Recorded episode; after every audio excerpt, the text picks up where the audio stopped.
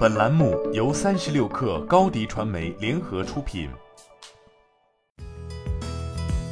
本文来自三十六氪作者李安琪。近日，碳纤维复合材料企业华娱新材料获得了千万天使轮融资。本轮融资由丰瑞资本、浦东科投联合投资，元和资本担任独家财务顾问。华娱新材料成立于二零一二年五月，是一家新材料科技创新的产品供应商，目前聚焦于碳纤维材料在汽车领域的应用。其核心产品包括碳纤维传动轴、碳纤维电驱转子主轴和护套等。本轮融资主要用于碳纤维传动轴产能扩张、碳纤维材料在新能源车电驱的研发与应用，以及作为流动资金的补充。据了解，碳纤维天然拥有其他金属不具备的各种优势，直径只有五微米，相当于一根头发丝的十到十二分之一，但强度是钢的七倍，同时还具有抗腐蚀、不易脆断等特点。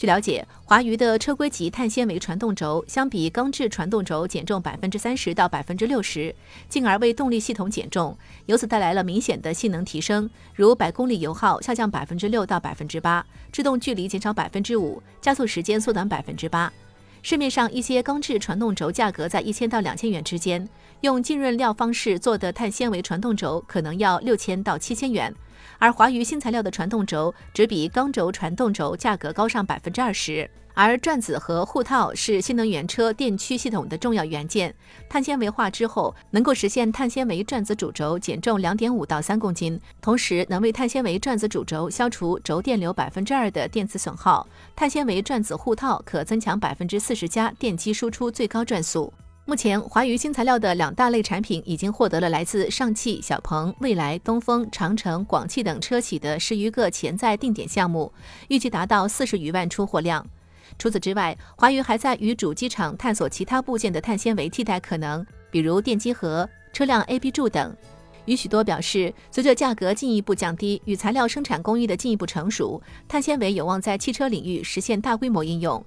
一方面是主机厂会积极跟进，虽然碳纤维动力总成产品进入主机厂供应链本身需要非常长时间的准备时间，主机厂也会花非常多时间来验证。但如果有了第一个应用经验以后，其他的主机厂都会跟上来。另一方面是碳纤维原材料价格在不断下降，与许多告诉三十六克，二零二一年碳丝的价格是每公斤两百到两百二，现在已经降到每公斤一百五十元，未来甚至还可以降到每公斤一百元。这就几乎和钢制产品达到相同水平了。如果价格持平的话，主机厂没有道理不用。对于主机厂而言，整车减重可能不是放在第一位的任务，但随着碳排放要求越来越严格，整车减重是一个必然的趋势。碳纤维也不会完全替代现有汽车金属产品，但其应用比重会越来越大。